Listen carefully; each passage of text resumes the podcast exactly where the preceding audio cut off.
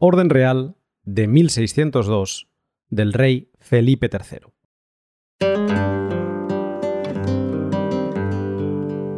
Por cuanto habiendo entendido el mucho embarazo y costa que tiene el acarrear de unas partes a otras la moneda de vellón que hay labrada, y que esto procede de ser tan grande el peso, el tamaño que tiene y la necesidad que hay de esta moneda en la República para igualar y ajustar las cuentas del trato y el comercio, y deseando facilitar el uso de ella y reducirla a forma más ligera y portátil, y considerando que la liga de plata que se le ha acostumbrado a echar no es de efecto alguno, pues antes se pierde y mis súbditos y vasallos dejan de aprovecharse de ella, y que así es en beneficio de todos que se labre sin dicha liga para que en estos reinos hallamos acopio de plata, por estas y por otras justas causas, con acuerdo y parecer de algunos de mi consejo y otras personas graves de ciencia y conciencia que tienen mucha plática y experiencia de lo que en esto conviene prever, y habiéndoseme por ello consultado, fue acordado que toda la moneda de vellón que de aquí en adelante se labrare en estos dichos reinos sea sin liga ni mezcla de plata y de la mitad de peso que ahora tiene, haciéndose del de una blanca los maravedís y del de un maravedí las piezas de dos maravedís. De manera que si hasta ahora se labraban de cada marco de cobre 140 maravedís, de aquí en adelante se labren 280 maravedís, y que se acuñe y estampe con sello y armas que por cédula mía está ordenado, y que en esta forma y con este valor corra las dichas monedas de vellón por todos estos mis reinos. Y cualesquier personas naturales de estos mis reinos y señoríos reciban en pago de cualesquier mercaderías que en ellos vendieren y deudas que se les deban, la dicha moneda de vellón sin liga de plata y del peso y tamaño y precios que arriba se mencionan. Fecha en San Lorenzo el Real, a 13 de junio de 1602. Yo, el rey.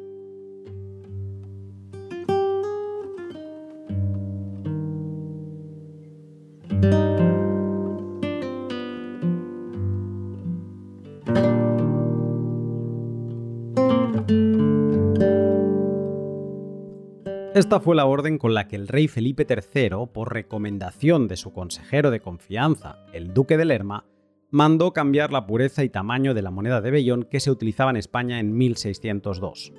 Por aquel entonces y después de la reforma monetaria de los reyes católicos de 1483 y los posteriores ajustes de Carlos I y Felipe II, en España circulaban cuatro monedas de tres materiales distintos, de oro teníamos el escudo de 3,375 gramos y una pureza de casi el 92%. De plata teníamos el real de 3,43 gramos y una pureza del 93%. Y en vellón teníamos el maravedí y la blanca de 2,4 y 1,2 gramos respectivamente. Técnicamente el vellón era una aleación de cobre con una cierta proporción de plata en su mezcla, esto dejó de ser así en España después de la orden de Felipe III que acabo de leer, y aunque a partir de entonces se acuñaría únicamente en cobre, a la moneda de este material se la siguió llamando igual. El oro era el patrón de los pagos exteriores, la plata se utilizaba tanto para el exterior como el interior, y el vellón era la moneda de la calle, la del menudeo. Era también la llamada moneda fraccionaria con la que podías pagar las pequeñas cosas a las que un real de plata le quedaba grande. Las dos medidas tomadas por el rey Felipe III en esta real cédula, adornadas con bonitas palabras y mejores intenciones, respondían en realidad a una razón no mencionada en ninguna parte de la orden, a la acuciante necesidad de financiación de sus múltiples compromisos bélicos.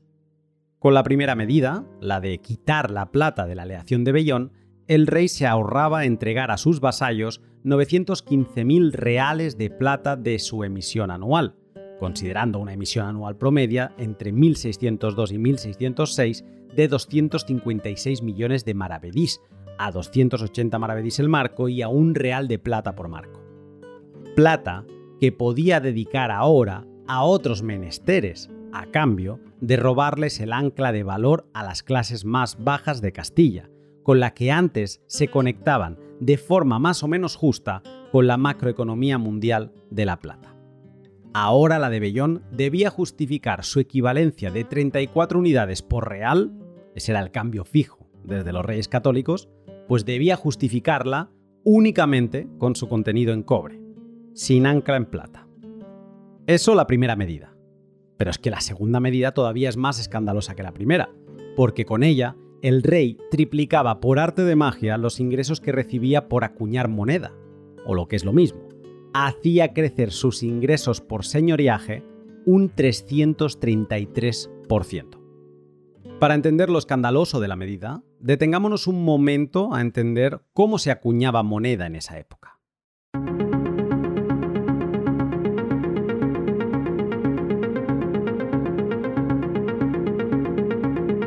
La acuñación en la España de Felipe III era una regalía del rey, es decir, un derecho del monarca que además ejercía en monopolio.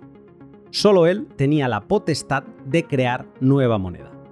Para acuñar nueva moneda de Bellón, el rey primero de todo necesitaba metal, que antes de esta orden de 1602 era plata y cobre. En la reforma monetaria de los reyes católicos que antes he mencionado, la mezcla para acuñar maravedís se hacía con 224,4 gramos de cobre y 5,6 gramos de plata. El peso de la suma de estos dos materiales daba como resultado un marco, que era la unidad de peso equivalente a 230 gramos. La mezcla de ambos, de la plata y del cobre, constituía la proporción de aleación de vellón de entonces. De un marco de vellón, Isabel y Fernando, los reyes católicos, acuñaban 96 maravedís, de los cuales, ojo a esto, 68 iban a pagar la plata y el cobre que en ellos había contenida, y el resto iba a pagar la mano de obra de la ceca que los acuñaba. En 1566, Felipe II, padre de Felipe III, promovió una nueva regalía por la cual el rey podía añadir un tercer coste a la producción de moneda, el de monedaje o señoreaje.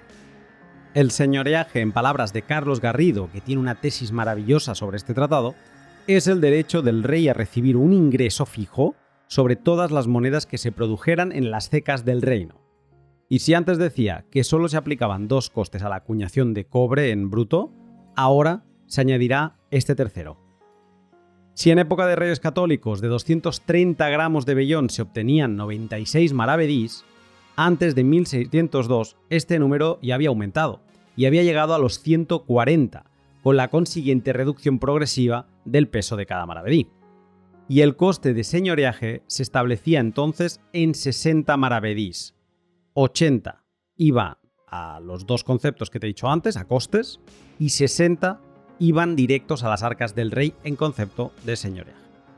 Con la orden que acabo de leer de 1602, Felipe III estaba multiplicando por dos la cantidad de maravedís que se emitían en cada 230 gramos de vellón, de 140 a 280. Imagínate el tamaño que tenían ahora los maravedís. Por eso decía el rey en la orden que se reducían a la mitad. Y los ingresos por monedaje del rey, ojo a esto, se establecían ahora en 200 maravedís.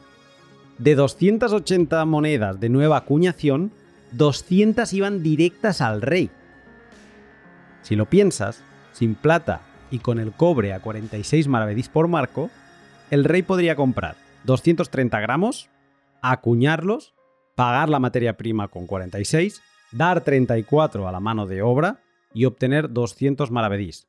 Con esos 200 maravedís, comprar cuatro nuevos marcos, producirse otros 800 maravedís de beneficio, comprar 16 marcos más y así ad infinitum en loop para crear una imposible máquina de movimiento perpetuo. Con este mecanismo, el rey cancelaba deudas antiguas contraídas en buena moneda con nueva y mala moneda, fruto de una transferencia de riqueza por efecto cantillón de los más pobres a su gobierno.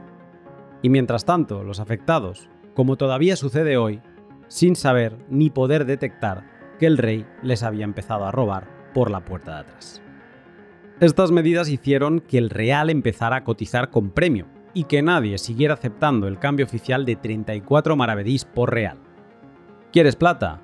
no te la voy a vender por 34 monedas devaluadas sin contenido de plata y con la mitad de cobre que llevaban antes.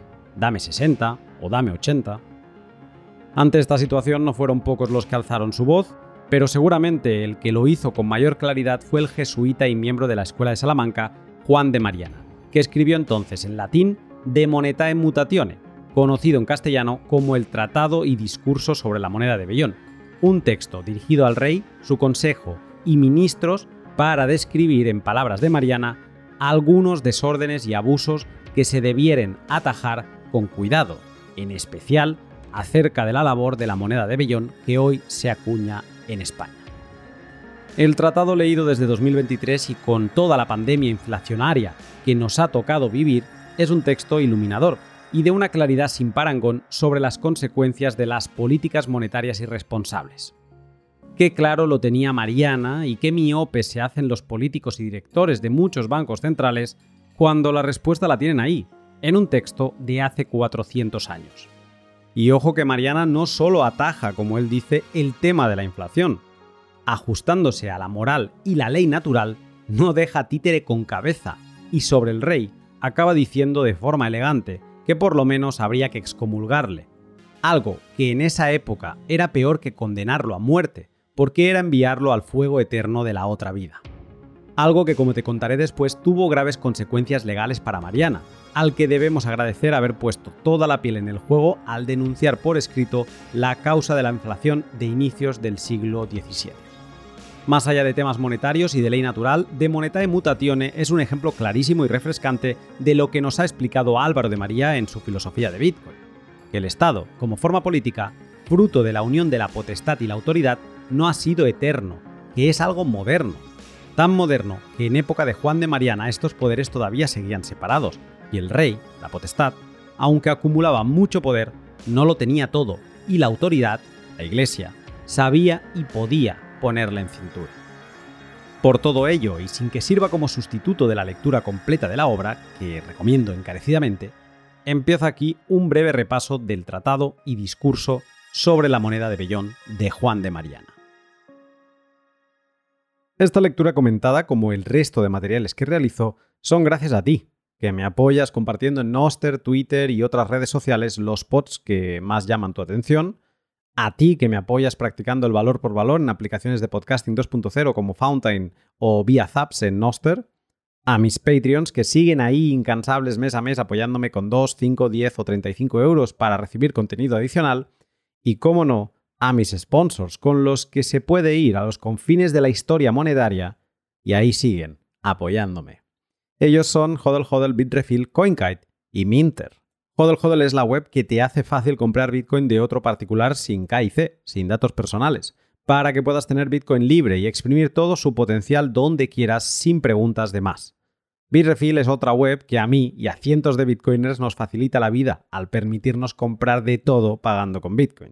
Me he aficionado a las eSIM de datos que tienen ahora y allí donde viajo me compro una antes de salir y así me garantizo que al aterrizar ya tengo mis datos funcionando. No como me pasó, por ejemplo, el primer año que llegué a El Salvador, que no pude utilizar Bitcoin porque no tenía forma de hacerlo. Ahora esto ya se ha acabado. Fácil y gracias a Bitrefill. CoinKite es el fabricante de hardware Bitcoin por excelencia. Se les conocía por hacer la hardware wallet más avanzada a su tiempo, la Colcar, y luego también por los Open Dimes, los Block Clocks y los Tap Signers pero este verano están acelerando y han presentado SatsLink, un dispositivo con el mismo factor de forma que la Colcar Q1, que está todavía por llegar y le tengo muchísimas ganas, pero que se abrirá a aplicaciones de terceros, incluso para, ¿por qué no?, cosas fuera de Bitcoin. Y Minter. ¡Ay, Minter! ¿Qué explosión mental me ha regalado este verano Minter? Voy a necesitar más espacios como este en mis pods para irte desempaquetando qué es Minter, por lo que solo diré que es una herramienta que está en la posición de hacernos desaprender el significado de la web que hasta ahora estábamos utilizando, ya llevamos unos cuantos años, y rehacerla. Y rehacerla como toca, con Bitcoin en su protocolo, claro. Si quieres empezar a echar un vistazo, te animo a que accedas a lunaticoin.blog y allí ya te iré contando más cosas sobre esto. Y ya por último, y hoy que trato una lectura con más razón, también te iré hablando de Prometea, una editorial Bitcoin que me encanta y que justo acaba de publicar un libro que faltaba en español y que es capital para entender la resistencia comunitaria y política que tenemos en Bitcoin. El libro es The Block Size War de Jonathan Bier, con prólogo de Miguel Vidal. Encontrarás links a mis redes, Patreon y sponsors en la descripción y también en mi publicación de Minter.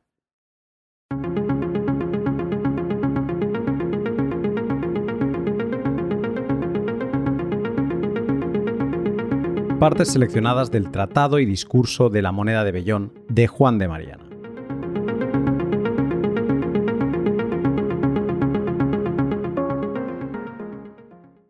Al lector.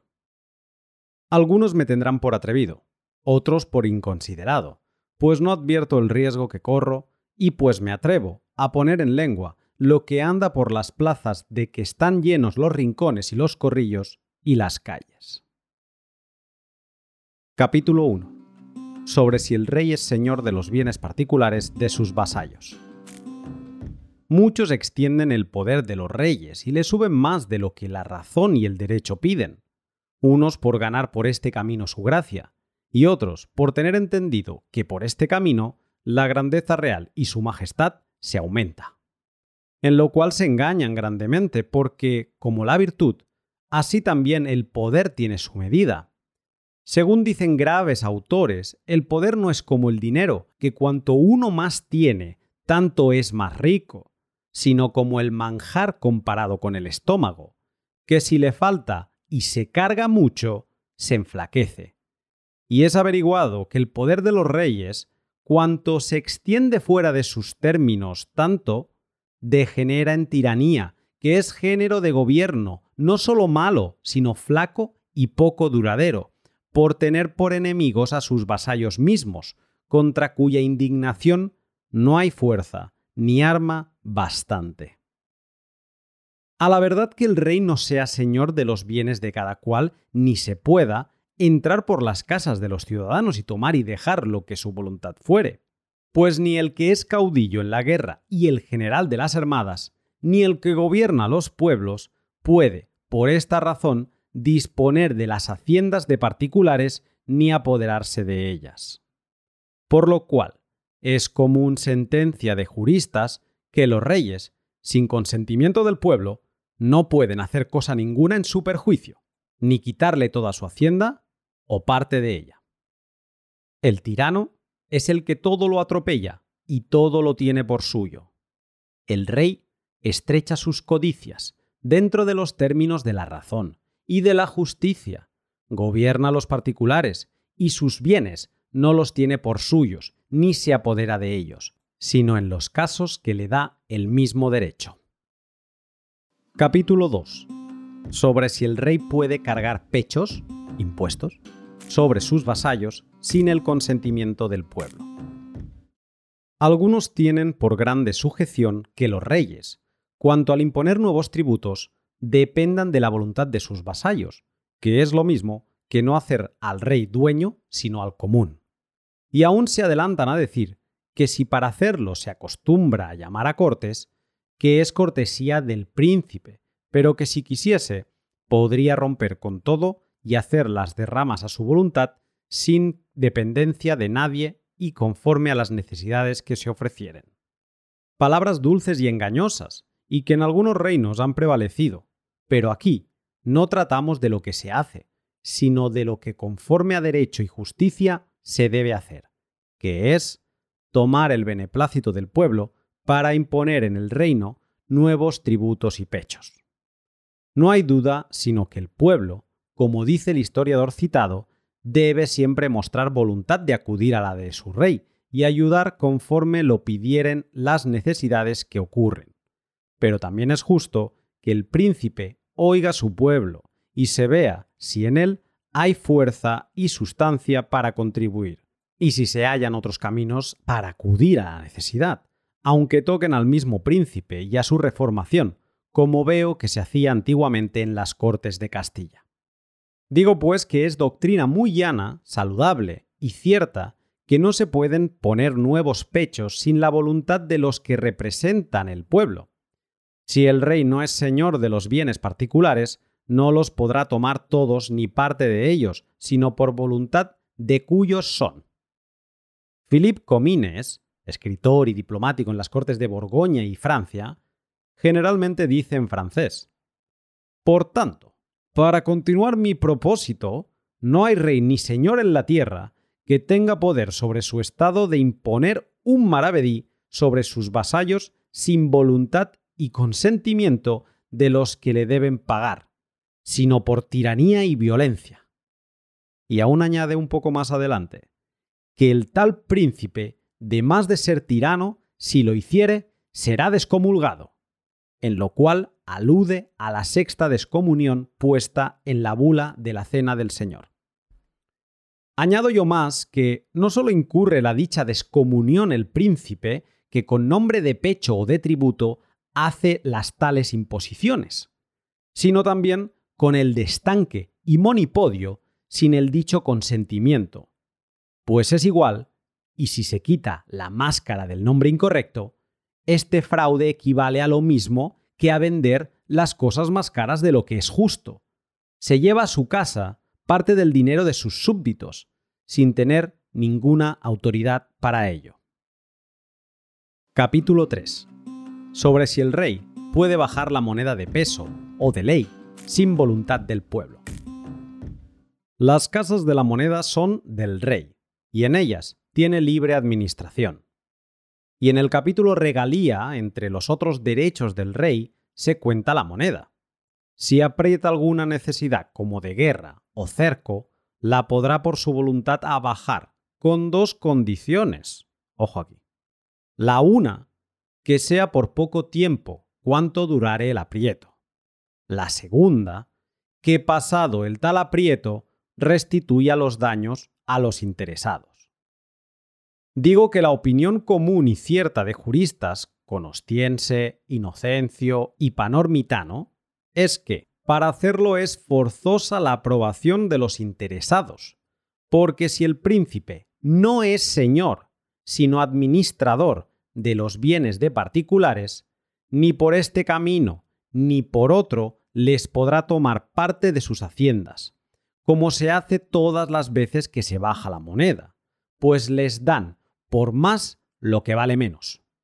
Y si el príncipe no puede echar pechos contra la voluntad de sus vasallos ni hacer estanques de las mercadurías, tampoco podrá hacerlo por este camino, porque todo es lo mismo, y todo es quitar a los pueblos sus bienes, por más que se disfrace con dar más valor legal al metal de lo que él vale en sí mismo que son todas invenciones aparentes y doradas, pero que todas van a un mismo paradero, como se verá más claro más adelante. Y es cierto que como a un cuerpo no le pueden sacar sangre, sea a pausas, sea como quisieren, sin que se enflaquezca y reciba daño, así el príncipe, por más que se desvele, no pueda sacar hacienda e interés sin daño de sus vasallos que donde uno gana, como citan de Platón, forzosamente otro pierde. Capítulo 4. Sobre los valores que tiene la moneda. Dos valores tiene la moneda. El uno intrínseco y natural, que será según la calidad del metal y según el peso que tiene, y a que se llegará el cuño, que todavía vale alguna cosa el trabajo que se pone en forjarla. El segundo valor se puede llamar legal y extrínseco, que es el que el príncipe le pone por su ley, que puede tasar el de la moneda como el de las demás mercadurías. El verdadero uso de la moneda, y lo que en las repúblicas bien ordenadas se ha siempre pretendido y practicado, es que estos valores vayan ajustados. Porque como sería injusto en las demás mercadurías que lo que vale ciento se tasase por diez, Así lo es en la moneda. Trata este punto Budelio y otros que todos llaman a la contraria opinión irracionable, ridícula y pueril. Que si es lícito apartar estos valores, lábrenla en cuero, lábrela de cartón o de plomo, como en ocasiones se hizo. Que todo se saldrá una cuenta y será de menos costa que de cobre. Yo no soy del parecer que el príncipe esté obligado a acuñar el metal a su costa. Antes siento, y está muy puesto en razón, que por el cuño se añada algún poco al valor natural de la moneda y el metal. y toda la costa que tiene el acuñar. Y no sería muy injusto que por el señoreaje quedase algún poquito de ganancia al príncipe, como se dispone en la ley que en esta razón se hizo en Madrid en el año 1566, acerca del acuñar los cuartillos. Y aún Inocencio lo da a entender, si no lo dice claramente. Pero digo y me afirmo en esto, que estos valores deben ir muy ajustados. Esto se saca de Aristóteles en el libro 1 de las Políticas, capítulo 6, donde dice que al principio los hombres trocaban unas cosas por otras. Después, de común consentimiento, se convinieron en que el trueque sería a propósito si se hiciese con estos metales de hierro y oro, con que excusaban los portes de las mercadurías pesadas y de lejas tierras. Así, trocaban una oveja por tantas libras de cobre, un caballo por tantas de plata. Hallábase dificultad de pesar cada vez el metal. Introdujose entonces que con autoridad pública se señalase para que conforme a la señal se entendiese qué peso tenía cada pedazo. Este fue el primer uso y más legítimo de la moneda. Todas las demás invenciones y trazas salen de lo que conviene y de lo antiguo. Digo que por ley de los reyes católicos, en fecha Medina del Campo año 1497, se mandaron labrar de un marco de cobre en que mezclen 7 granos de plata, que es como un real y medio, pues se mandaron labrar 96 maravedís, en lo cual se ve que el dicho marco lleva 51 maravedises de plata y el valor de 8 onzas de cobre y la labor, que por menos montaban más de otros 40 maravedís, por donde el valor legal se ajustaba mucho con el natural del metal y cuño. Adelante, el rey don Felipe II en el año 1566 en Madrid estableció por ley que un marco de cobre se mezclasen cuatro granos de plata, que es como peso de un real, y se acuñasen 110 maravedís. En la moneda que al presente se labra no se mezcla plata ninguna, y de un marco de cobre se acuñan 280 maravedís. La costa que tiene de labor es un real, del cobre 46 maravedís. Que todo llega a 80 maravedís, de suerte que en cada marco se ganan 200 maravedís, que es de 7 partes las 5. Y en la misma cantidad se aparta el valor legal del valor natural o intrínseco de la moneda, daño que es contra la naturaleza de la moneda. De más de todas partes la gente la falseará, alentada con tan grande ganancia. Porque estos valores forzosamente con el tiempo se ajustan, y nadie quiere dar por la moneda más del valor intrínseco que tiene, por grandes diligencias que en contrario se hagan. Y yo después de escuchar esto me pregunto qué pensaría Juan de Mariana si viera la moneda fiat que hoy utilizamos. Capítulo 10 sobre otros inconvenientes mayores. El primero de estos mayores inconvenientes es que la labor de esta moneda en tanta cantidad es contra las leyes de estos reinos. El segundo inconveniente es que esta traza no solo se aparta de las leyes del reino, sino que es contra razón y contra el derecho natural. ¿Sería lícito que el rey se metiese por los graneros de particulares y tomara para sí la mitad de todo el trigo que le satisfaciese, y que con la otra mitad la vendiese al doble de lo que antes? No creo que haya persona de juicio tan estragado que esto aprobase.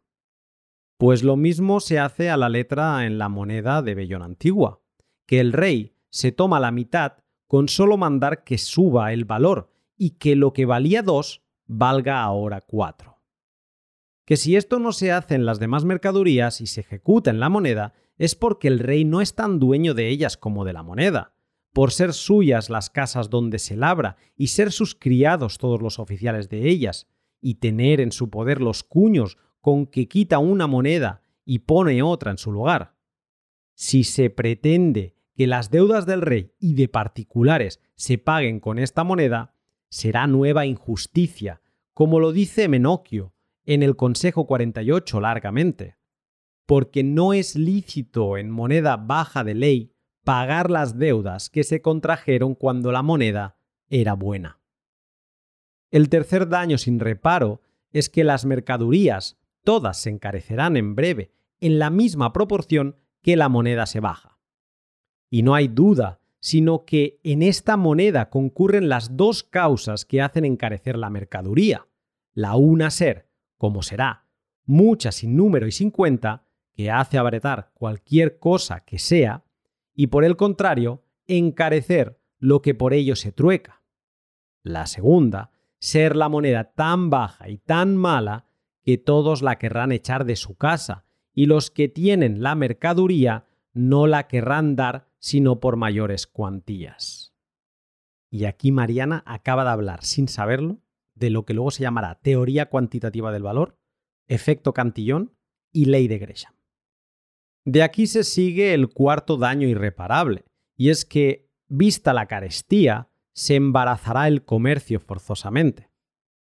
El quinto daño, asimismo irreparable, será que el rey mismo empobrecerá y sus rentas bajarán notablemente, porque de más que el rey no puede estar bien el daño de su reino por estar entre sí tan trabados rey y reino. Claro está que si la gente empobrece, si el comercio falta, que no podrán al rey acudir con sus rentas. Quiero concluir con representar el mayor inconveniente de todos, que es el odio común en que forzosamente incurrirá el príncipe por esta causa.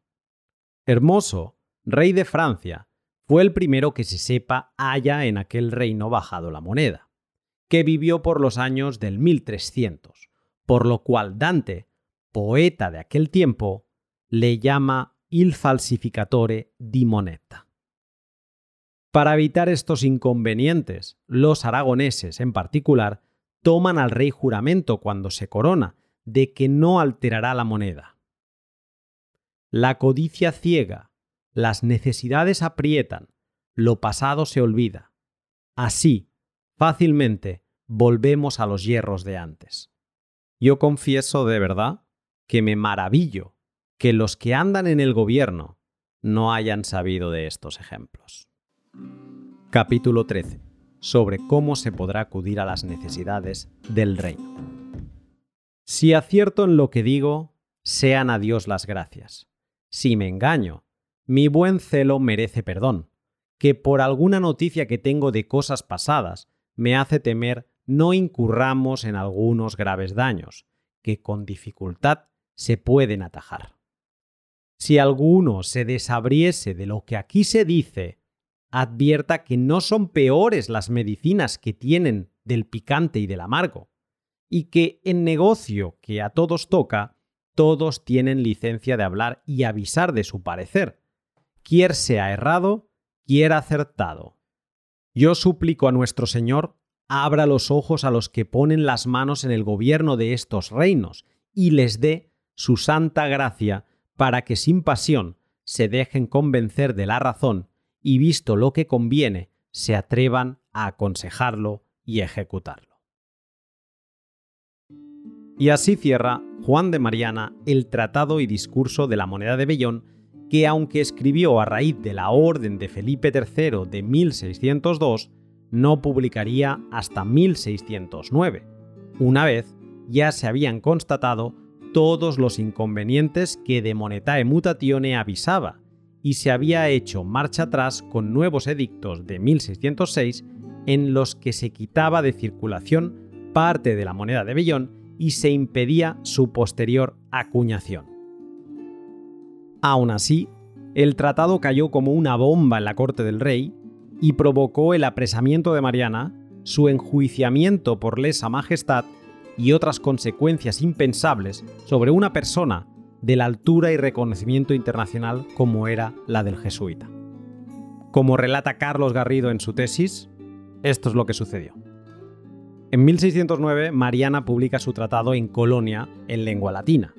El 28 de agosto de ese año, Fernando de Acevedo, obispo de Osma, envía una carta al duque de Lerma, que era un poco el, el gobernante en la sombra del rey, donde denuncia la obra de Mariana porque, y cito textualmente, hay muchas cosas dignas de expurgación por ser contra la autoridad del Papa y del Rey nuestro Señor y de sus ministros.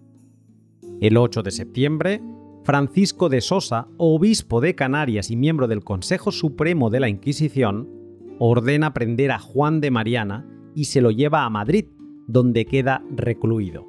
Ahí lo apresan. El 2 de octubre, casi un mes después, se ordena tomar declaración a los testigos de la acusación. El 14 de octubre, Juan de Mariana es interrogado por el fiscal Baltasar Gilimón de la Mota en su celda del convento de San Francisco de Madrid, donde estaba preso. El 27 de octubre se conoce el acta de acusación del fiscal donde se acusa a Mariana de básicamente y en resumidas cuentas atreverse a reprender al rey por escrito y de forma pública de cosas como la alteración de la moneda y cómo esto equivale a subir impuestos de los que el rey no tiene potestad alguna. Y por ello se le acusa de lesa majestad o lo que es lo mismo, de haber causado lesión o agravio al rey. El fiscal remata pidiendo un castigo público ejemplar de Mariana, la retractación pública de su escrito y todo ello sin perjuicio de otras penas que le puedan ser impuestas después del proceso. El 3 de noviembre, Mariana responde al escrito acusatorio donde demuestra que está a un nivel intelectual muy superior de la media y de incluso de los letrados de la época. Y si puedes, te recomiendo que lo leas. Y a partir de ahí, ¿no? Estamos en noviembre, pues a partir de ahí, Mariana sigue recluido y el 9 de enero de 1610, ya en un nuevo año, el juez apostólico da la causa vista para sentencia y anuncia que citará a las partes un día no feriado para darla a conocer. Vamos, lo iban a condenar y lo iban a condenar bien. Tanto era así que el mismo 9 de enero, sin todavía sentencia pública, el rey ordena a su embajador en Roma lo siguiente. Le pide que hable con el pontífice Paulo V, el Papa Paulo V, que, a la vista de la copia auténtica del proceso que se le remite, mande sentenciar y permita, con asistencia de los ministros que yo nombraré, la ejecución de la sentencia sin apelación, como se ha hecho en otros delitos notorios en que está lesa la majestad.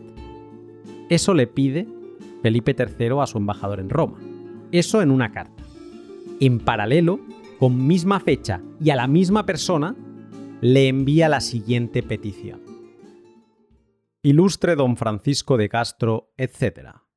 Por algunas justas causas de mi servicio y del bien público, he mandado recoger en todos mis reinos un libro que ha sacado a la luz el padre Juan de Mariana de la Compañía de Jesús, intitulado Ioannis Mariana e Societate Iesu Tractatus Septem, impreso en Colonia el año pasado de 1609. Y por entender que se habrá esparcido por diversos otros reinos y provincias, he querido encargaros y mandaros como lo hago, que con mucho recato y sin dar a entender el fin que se lleva, compréis y recojáis todos los libros de la dicha impresión y título que halláredes y pudiera saber a las manos y los hagáis quemar. Y asimismo estaréis advertido que si se tratare de hacer otra impresión, lo estorbéis y si estuviere hecha, la recojáis y hagáis quemar también, que yo seré muy servido que así lo hagáis, y me avisaréis de lo que se hiciere en esto. El rey de Madrid a 9 de enero de 1610. Mientras Juan de Mariana seguía apresado esperando sentencia, sus libros ya ardían en la hoguera. Y con el fuego quemando es imposible no pensar en la novela distópica de Fahrenheit 451 de Ray Bradbury. Los meses empezaron a pasar y la sentencia, que había prometido ser pública, no aparecía por ningún sitio. El 23 de abril de 1610, y según cuenta Gonzalo Fernández de la Mora, el embajador de Roma consultó al auditor de la Rota Vaticana, Francisco Peña, acerca de la tramitación de la Santa Sede de la causa contra Mariana, y aquel le envió su dictamen el 23 de abril de 1610. Según Peña, no se debe solicitar al Papa una sentencia condenando al libro de Mariana a ser quemado, puesto que no hay censura de proposiciones que merezcan semejante castigo. Solo se podría pedir con más templanza para recogerlo porque no corra por el mundo. Opina además Peña que no se debe elevar la causa al pontífice tan gran letrado y tan ejercitado en juzgar porque advertirá que el juez ordenó prender a Mariana antes de oír a los testigos, por lo que esta captura fue nula e injusta y formará mal concepto de toda la causa a favor de dicho padre Mariana. Piensa también Peña que, siendo tan prohibido por los sacros cánones, el juez apostólico aceptó un fiscal secular, lo que afecta a las nulidades de dicho proceso. Añade Peña que no se ve pruebas concluyentes que el dicho haya cometido delito de lesa majestad, porque no concurren las cualidades necesarias para formar la sustancia de dicho delito, y que la predisposición declarada por Mariana a la corrección de dichas proposiciones como le fuere ordenado, inclinarían a su santidad antes a la absolución que a la condenación. En fin, Peña concluye que no conviene dar el dicho proceso a su santidad lo cual equivale en práctica a sobreseerlo. A Mariana se le liberó en silencio y sin altavoces poco después, sin sentencia, para no dejar por escrito la victoria de la autoridad frente a la potestad. El mismo Gonzalo Fernández de la Mora remata esta cuestión con la siguiente pregunta. ¿Inocente o culpable? Un gobernante prudente preferiría la ambigüedad judicial a la derrota legal. El éxito político ya se había logrado el tratado resultaba inhallable y el autor, escarmentado, solo se ocuparía en glosas bíblicas. Mariana habló claro, puso la cara y pagó las consecuencias. Podía haber sido peor, pero la separación de poderes fuerte entre autoridad y potestad de la época le permitió una victoria agridulce que no pudo celebrar y que le apartó de la posibilidad de seguir escribiendo textos políticos. El tratado y discurso de la moneda de Bellón, analizado desde su detonante, su contenido y el posterior proceso inquisitorio contra Mariana, tienen todos los ingredientes que una temporada de mi podcast podría desear. Consecuencias de la emisión centralizada de la moneda sin control, consecuencias del uso de un mal dinero, el poder de la ley natural sobre la legislorrea de las leyes modernas, lo rota que está la democracia en la que vivimos, la importancia de saber y tener espíritu crítico para discernir la realidad del ruido interesado del gobernante, la soberanía individual que te da tener en tu mano una moneda que no te pueden censurar ni diluir con carácter retroactivo, la importancia de ser valiente tanto para conseguir conocimiento liberador como para poder actuar en consecuencia, y el inteligente uso de las herramientas de la época para hacer público lo que muchos no querían. Vivimos tiempos con muchísimo mayor control por parte de las autoridades y el control extractivo que la vivida por Mariana. Pero también, gracias a cypherpunks como Tim May, Eric Hughes, Hal Finney, Julian Assange o Satoshi Nakamoto, tenemos más herramientas que nunca para defendernos y reclamar nuestra soberanía individual. Esta temporada que hoy empieza va de esto, de herramientas liberadoras y de exponer los abusos monetarios actuales e históricos de nuestros gobernantes. Todo desde las gafas de ver el mundo que nos da Bitcoin. Bienvenidos a la sexta temporada de Lunático.